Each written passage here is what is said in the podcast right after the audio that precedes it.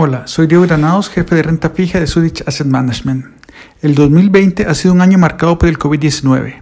Esta pandemia cambió inesperadamente todo lo que esperábamos para el año. Viendo hacia el futuro cercano, el 2021 tampoco escapará esta crisis sanitaria.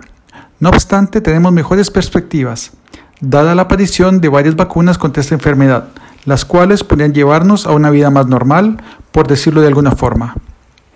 Sin embargo, la aprobación, producción y distribución de estas vacunas se demorará un tiempo, y a eso debemos agregar el tiempo que tomará vacunar una porción de la sociedad para alcanzar un nivel de inmunidad social.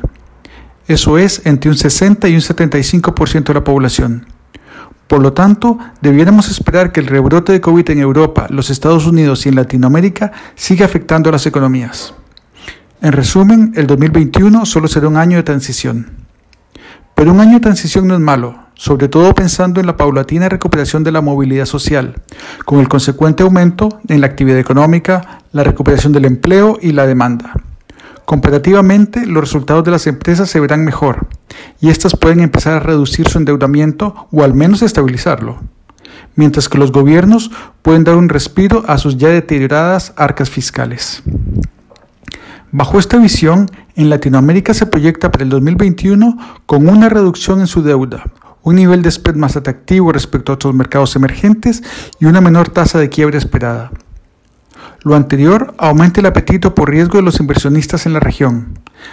Y eso es lo que hemos visto hasta el momento, desde el éxito de las pruebas clínicas de las vacunas.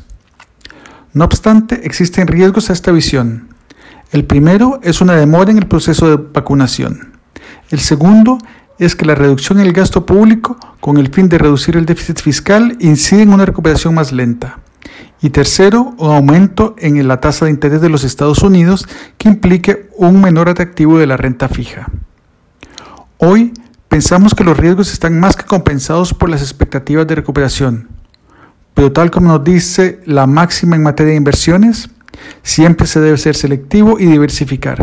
Por último, les recuerdo que pueden encontrar todo acerca de nuestros productos y fondos en zurich.cl. Hasta pronto.